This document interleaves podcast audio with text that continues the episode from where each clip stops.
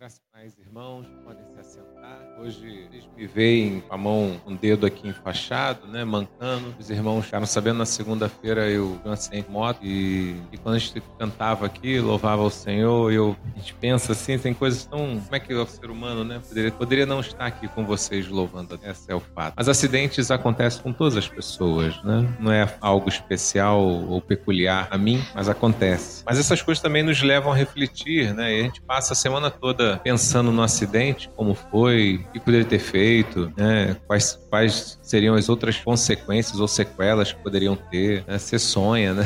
Você chega até a sonhar um pouco sobre aquilo e, e a gente, isso faz a gente ver que a vida realmente ela é, mas pode deixar de ser rapidamente, né? É como a própria palavra de Deus diz, é como um sopro. Quando você vê, acabou a vida. E aí, de certa forma, é, na quarta-feira eu fui na igreja, deu estudo. Ontem tive reunido com os homens, né? E um trabalho que eu que estava junto com a Federação de Homens responsável de organizar, de pregar. Passei o dia com eles lá. Hoje pela manhã também, em Vilar Carioca. Depois tivemos reunião do conselho. E eu falo porque, assim, parece que não foi nada, né? Que o pastor sofreu, porque caiu de moto na segunda. Na quarta já está na igreja. No domingo já está tocando os trabalhos normalmente, né? No sábado já liderando lá o trabalho masculino. Mas foi muito grave o que aconteceu.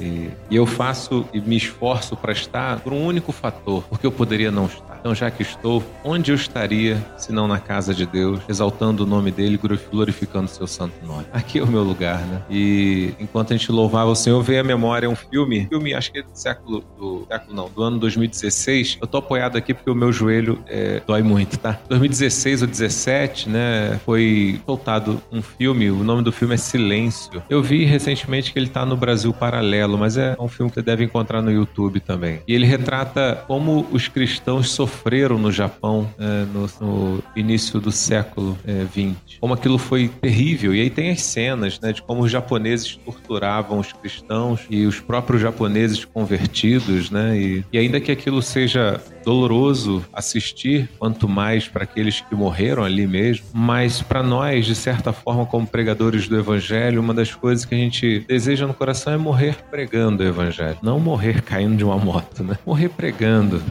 fazendo aquilo que Jesus mandou. E isso faz a gente verificar que a gente passa a vida inteira, às vezes, correndo atrás do vento, perdendo tempo com coisas com as quais você não junta tesouro nos céus. Pois bem, é, a gente sabe da barbaridade que o mundo é, da violência que o mundo é, decorrente ao filme que eu citei, e registra como os japoneses foram terríveis na perseguição à fé cristã e aos cristãos, e decorrente todo aquele sofrimento também, de certa forma, a qual Deus diz, né? Felizes são aqueles que sofrem por amor ao meu evangelho. E é isso que Jesus diz. Pois bem, eu queria então trazer uma reflexão nessa noite. Eu, a gente tem dado sequência ao texto de Zacarias, mas hoje eu vou me utilizar de um outro texto, não vou dar sequência e voltaremos no nosso próximo sermão, voltaremos ao, ao livro de Zacarias. Hoje eu queria tratar sobre 1 Coríntios, capítulo 15, e falar da certeza daquilo que é a nossa fé, a certeza de, de como realmente faz sentido a gente dedicar a nossa vida a Cristo, como realmente faz sentido a gente se cansar por amor a Cristo, como faz sentido a gente gastar a nossa energia, nossa, nosso conhecimento, a nossa força, a nossa vida por amor a Cristo. Em 1 Coríntios 15, versos 20, diz assim: Mas, de fato, Cristo ressuscitou dentre os mortos, sendo ele as primícias dos que dormem. Palavra do Senhor nosso coração. Todos nós temos que ter a clareza que, quando nós olhamos para o texto sagrado do Novo Testamento, todo ele é escrito após a ressurreição. Antes da ressurreição, você não tinha ninguém escrevendo. Antes da ressurreição, ninguém estava literalmente copiando o que Jesus falava. Os textos sagrados vão ser escritos após a ressurreição. É justamente a ressurreição um grande marco da mudança da história da vida da humanidade. E aqui vamos pontuar alguns aspectos que são importantes para que você entenda que quando nós dizemos que Jesus está vivo, é nessa afirmação que se baseia toda a nossa vida e a nossa esperança de que ele ressuscitou. A ressurreição de Cristo é justamente o fundamento da nossa esperança. É nele que nós, é nessa certeza que nós servimos, caminhamos e temos a garantia de que também com ele ressuscitaremos. Paulo coloca, inclusive, finalizando esse verso, sendo ele as primícias dos que dormem. Ele foi o primeiro e juntamente com ele todos nós também ressuscitaremos. Mas verificaremos nesse, nessa noite, eu serei bem objetivo, algo fundamental fundamental para que eu e você possamos ter clareza por que, que a minha vida deve ser dedicada a Cristo, por que, que eu vou gastar meu tempo em, em servir ao Senhor. E aqui está alguns aspectos importantes, porque o mundo nos ocupa tanto tempo, o mundo nos ocupa tanto a nossa mente, o nosso coração, o mundo ocupa tanto espaço nas nossas escolhas, né? Quando nós percebemos, tomamos decisões e escolhas que não refletem, às vezes, nem muito aquilo que condiz com o que eu acho, com o que eu penso, mas simplesmente porque é o que a cultura e a mídia impregna nas nossas mentes. O fato é que pensar agora na ressurreição de Cristo, no Cristo ressurreto, demanda eu ter a clareza de que alguma coisa tem que ser diferente para mim. Vejamos então como isso isso se concretiza? A primeira coisa a ser pensada é que a ressurreição de Cristo é um fato controverso. Alguém venceu a morte. Isso é estranho. Isso é algo que surpreende qualquer um que se colocasse a refletir sobre tal coisa. A ressurreição de Cristo, ele é tão destacado e colocado que mesmo nesses aspectos é, da manifestação do Senhor, ele faz agora como fato de uma de testemunhos onde as pessoas verificavam também isso na sua na, na, naquele, naquele momento. No capítulo 15 que nós lemos, se voltarmos aos versos de 3 a 8, você vai encontrar justamente essa referência, onde Paulo diz assim: Antes de tudo, vos entreguei o que também recebi, que Cristo morreu pelos nossos pecados, segundo as Escrituras, e que foi sepultado e ressuscitou ao terceiro dia, segundo as Escrituras, e apareceu a Cefas, e depois aos doze, depois foi visto por mais de 500 irmãos de uma só vez, dos quais as, a maioria sobrevive até agora, porém alguns já dormem. Paulo faz questão, se você continuar lendo, Paulo faz questão de registrar que a ressurreição do Cristo foi algo que foi verificado por aqueles que estavam vivos naquele tempo. Não era algo de uma invenção. Por mais que se tentou esconder a ressurreição, por mais que se tentou é, é, dizer que o corpo foi roubado, por mais que se tentou corromper o texto dos evangelhos, diz que os soldados foram corrompidos para que desse um testemunho dizendo que o corpo tinha sido roubado, ainda que eles tentassem fazer tais coisas, encontramos aqui um texto mostrando que as pessoas viram ele ressuscitado ressuscitado. Jesus aparece a várias pessoas. Muitas foram as tentativas de negar esse fato incontroverso. Muitas foram as formas de tentar obscurecer e de esconder isso. Muitos são os fatores também do nosso tempo que de alguma forma nos preenche a nossa mente, os nossos pensamentos, para que a gente não ocupe em alguns momentos da nossa rotina um pensamento de refletir que o nosso redentor vive e que ele está no seu trono e que a ressurreição dele, a vida dele implica em algo também na minha. Se isso fosse uma mentira, poderíamos trazer à mente como que algumas pessoas topariam encarar a morte por uma mentira. Se eles tivessem roubado o corpo, se eles tivessem escondido, ou se eles tivessem de alguma forma feito alguma estratégia para fraudar essa ideia da ressurreição, vocês acreditam que esses discípulos e as famílias deles e todos os centenas de outras pessoas iriam encarar a forca a fogueira por uma mentira? Quem vai encarar a morte por uma mentira? Você vai e fala assim: não, é mentira, a gente escondeu o corpo. É mentira, a gente levou o corpo dele, tá em tal lugar. Mas não é isso que a história mostra se torna incontroverso justamente por essa realidade que as pessoas tentam de alguma forma obscurecer a mensagem do Cristo ressurreto, mas os fatos e a história de homens e mulheres que viram o Cristo vivo e que agora, a partir desse encontro com Cristo ressurreto, dedicam toda a sua vida a Ele. Observe que esse encontro com Cristo ressurreto implica agora em saber, independente das circunstâncias, vamos viver para a glória dele. Encontramos narrativas, registros na história de como a igreja foi perseguida.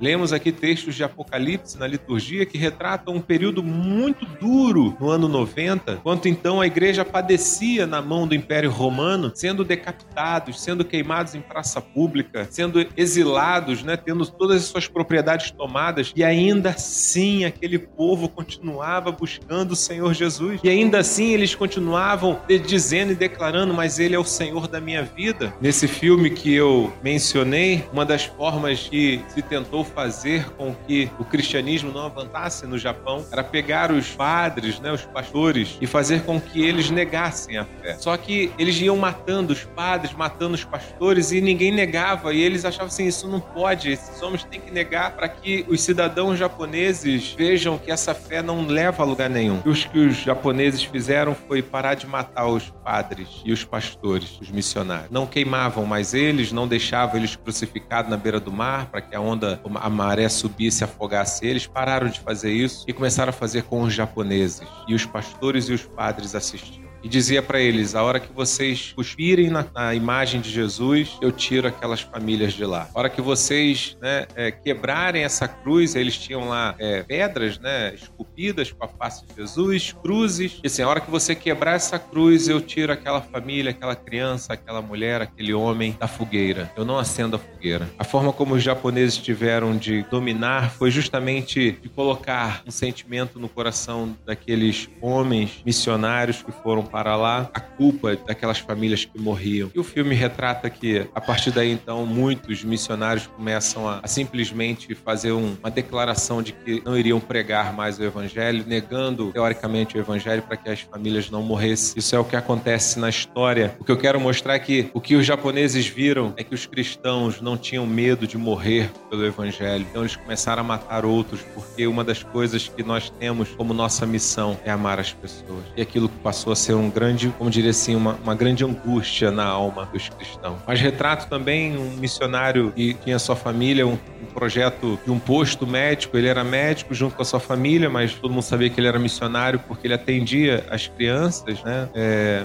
até, acho que até passou um documentário hoje, ou vai passar mais tarde na Record da cidade, uma das cidades mais violentas hoje, e na década de 60 ela também já era violenta. E o que acontece é que haviam guerras de tribos e ele simplesmente atendia todo mundo, ele não fazia exceção, ele tratava da desnutrição das crianças com a sua, sua esposa e seus três filhos que cresciam com ele ali, e a informação chegava um pouco demorada, e o que aconteceu? Uma tribo ganhou no confronto e estava indo né, para uma região para matar as pessoas uma, daquela tribo onde estava o posto, o hospital evangélico. E quando a informação chega, né, e eles estavam vindo, a família missionária não conseguiu sair da, da, da cidade e eles foram presos. E acontece uma situação triste, mas eu quero retratar para vocês. Fato que aconteceu. Quando eles prendem a família, eles colocam para serem executados. Um dos filhos corre para mata, consegue se desvencilhar e corre para mata e se esconde. E a história diz que já estava pouco escuro, já era um final de dia. E a gente está falando de um local que não tinha iluminação pública, tinha nada, então a criança se escondeu e aqueles homens é, começaram a gritar: Nós vamos matar todos vocês, volte logo, menino, nós vamos matar todos. E o menino não voltava, ele tá, ficou escondido na mata. Mas em um determinado momento, o pai vai e grita: Filho, volta, venha ficar com a sua família. E aquela criança sai do mato chorando e volta para os braços da sua família. E aqueles africanos metralharam toda a família missionária. E a gente pensa assim: Mas por que, que ele fez isso? E ele tinha no sentimento que quando ele dizia para o filho: Filho, vem ficar com a sua família, porque nós estamos juntos e vamos partir juntos. Ele sabia que a criança sozinha não ia conseguir sobreviver, enfim, tinha vários fatores e se Deus quisesse livrá-los, livrá-los daquilo, Deus teria feito por outro caminho. Histórias tristes, mas de pessoas que entregaram a vida porque conheceram Cristo ressuscitado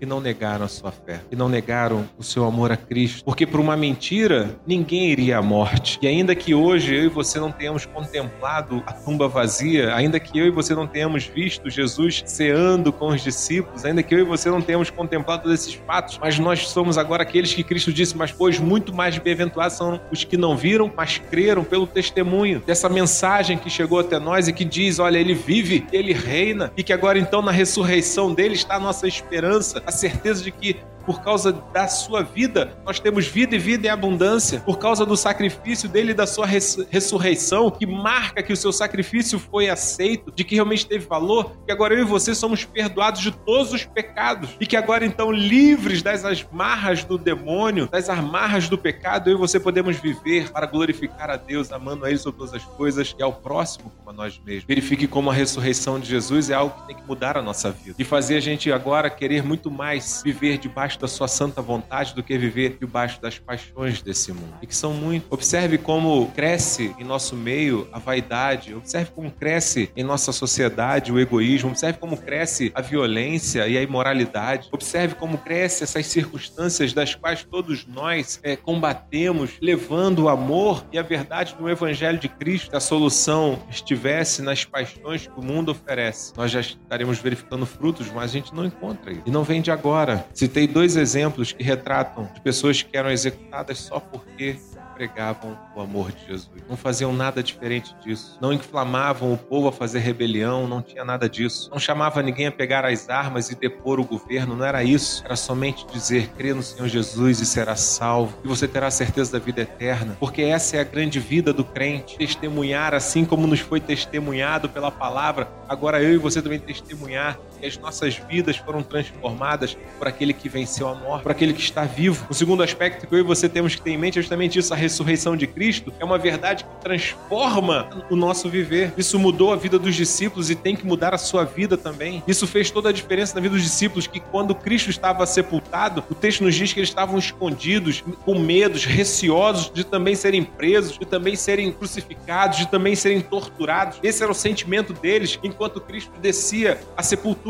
Mas quando eles contemplam o Cristo ressurreto, todo medo é dissipado, todo medo de perseguição é jogado por terra, todo medo de terem a sua liberdade cerceada é deixado de lado, pois agora eles querem simplesmente proclamar: o nosso rei vive, e não importa o que o mundo faça contra nós, eles terão que contemplar a maravilha daquele que ressuscitou o nosso Salvador. E esses homens então entregam suas vidas para o serviço do reino, o mesmo serviço que Cristo também te desafia e desafia a mim, a não perder tempo correndo atrás do vento, achando que vai conseguir alguma coisa nesse mundo que preencha o vazio do seu coração, você não vai encontrar. Podemos conquistar muitas coisas. Alguns teóricos dizem que hoje o rico consegue desfrutar, de... o pobre consegue desfrutar de muitas coisas que o rico também desfruta. E de certa forma é verdade. Quando eu era criança, quem tinha telefone era rico. Os irmãos aqui, então, alguns mais velhos do que eu, quem tinha bicicleta era rico. Hoje, pessoas que vivem de bolsa têm celular, têm telefone, têm internet. O que eu quero dizer é que essas coisas que aparentemente são consideradas como se seriam fundamentais para trazer alegria, paz, equilíbrio, certa satisfação, só mostra que isso não traz nenhuma forma de paz ou de alegria. Porque muitos, sejam eles pobres ou ricos, que alcançam algumas coisas nas suas vidas, continuam ainda vazios na sua alma.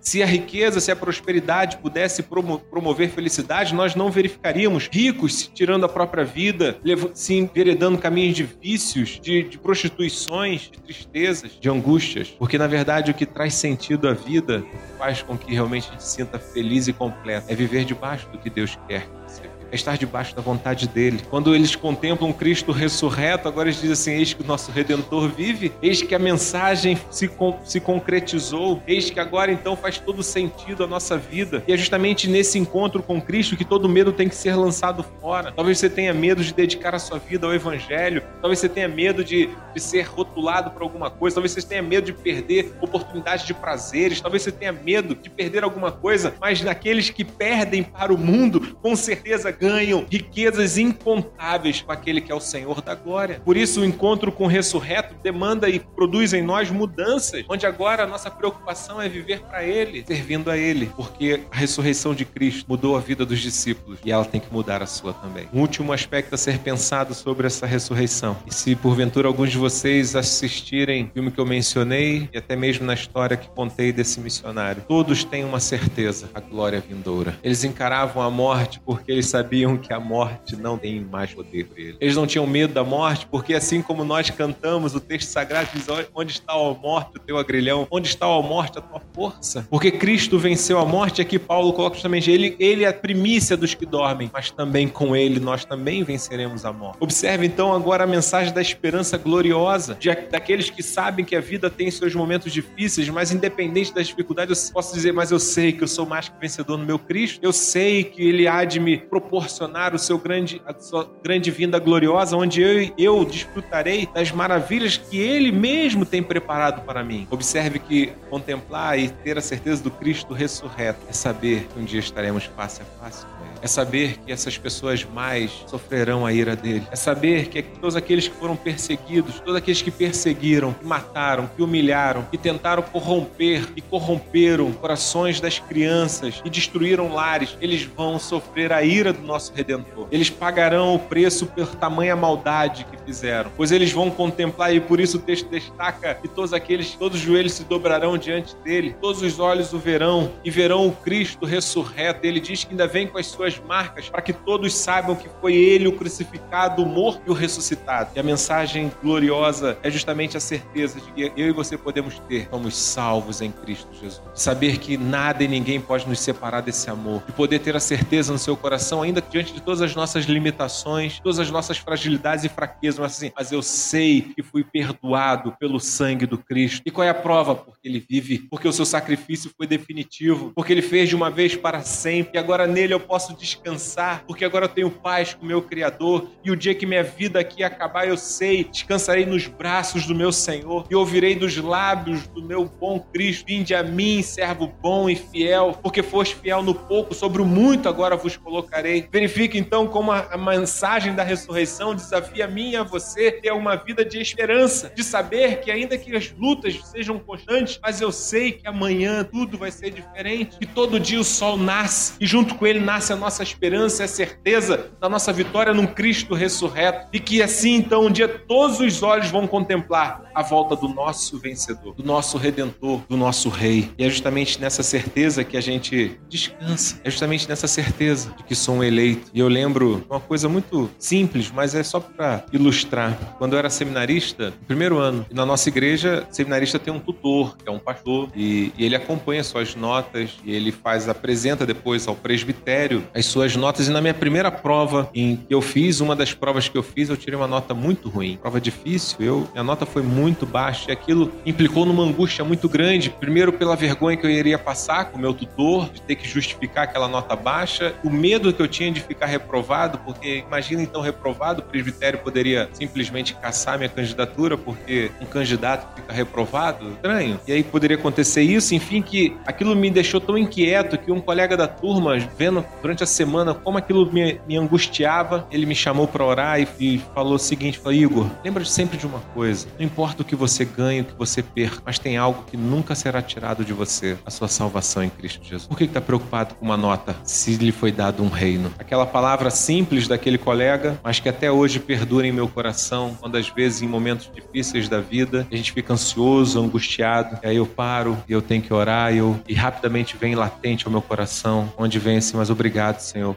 eu sei que eu sou um eleito teu, eu sei que eu sou um salvo, eu sei que sou um co-herdeiro com Cristo. A mensagem da ressurreição é a mensagem que te dá essa certeza. Eu sei que sou um filho de Deus. Por isso esses homens não temiam a morte. Por isso esses homens não paravam de pregar. Por isso eles falavam e proclamavam. Por isso que, ainda que com lágrimas em algumas circunstâncias, porque todos nós sofremos e eles também sofreram, mas eles tinham uma certeza que nem a morte, nem a vida, nem os anjos, nem os principados, nem as coisas do presente, nem do porvir, nada e ninguém poderia separar eles do amor de Deus está em Cristo Jesus. E essa certeza fazia eles caminharem. Essa certeza fazia eles acordarem de manhã, abençoar os seus filhos, agraciar sua esposa com carinho, com amor e sair com todos os riscos que a vida tem, e especialmente nesse contexto como pregadores do evangelho, mas faziam com a alegria de saber que ele e a sua casa eram salvos. Eu quero fechar trazendo essa reflexão para você. A sua dedicação a Cristo, a sua vida por para Cristo, a sua esperança em Cristo, tudo isso remonta à sua certeza de que Ele vive. Se você crê realmente que Ele está vivo, se você crê realmente que Ele está sentado no trono à destra de Deus Pai, se você crê realmente que um dia Ele vai voltar com cetro de ferro para julgar os vivos e os mortos, se você crê realmente, isso vai redundar em transformações na sua vida. Agora, um desejo maior de viver a vontade dEle e viver para Ele, um desejo maior de cantar louvores ao seu santo nome, de testemunhar, de viver as suas vontades como por exemplo quando ele chama Aprendei de mim que sou manso e humilde de coração, de servir aos necessitados, de adorar junto com a comunidade como corpo de Cristo aqui na face da terra, como igreja dele, proclamando e celebrando o seu santo nome, declarando Senhor, obrigado. Eu sei que eu tenho as minhas lutas na vida, eu sei que eu tenho as minhas dificuldades, eu sei que eu tenho as minhas limitações, mas a despeito de quem eu sou e do que eu vivo, o Senhor ainda assim me amou e morreu por mim, e eu sei que o Senhor vive, e agora, como o Senhor vive, a minha vida também deve ser sua. É fundamental para nós ter a clareza de que o Senhor Jesus reina, porque sendo assim, com certeza, cada um de nós não terá dificuldade nenhuma de abrir mão de seja lá o que for, para cada vez mais servir ao Senhor da sua vida, Jesus Cristo. Como eu falei, a minha vida, minha história poderia ter acabado segunda-feira, porque eu bati e foi uma batida muito forte. E de moto, né? Até, acho, acredito que até uma queda, qualquer queda é perigosa, mais de moto é maior. Mas como eu mencionava aí, eu quero que, eu falo para que isso também seja parte da sua vida. Mencionei isso ontem no encontro dos homens e falo novamente para vocês coisas que eu tenho falado tanto, que eu tenho pedido tanto a Deus. Quando chegar o meu final da minha vida, quando for o último momento que meu pulmão vai dilatar, meu coração parar, eu tenha tranquilidade na minha alma de saber que eu vivi tudo que Jesus queria que eu vivesse. Porque Ele comprou a minha vida,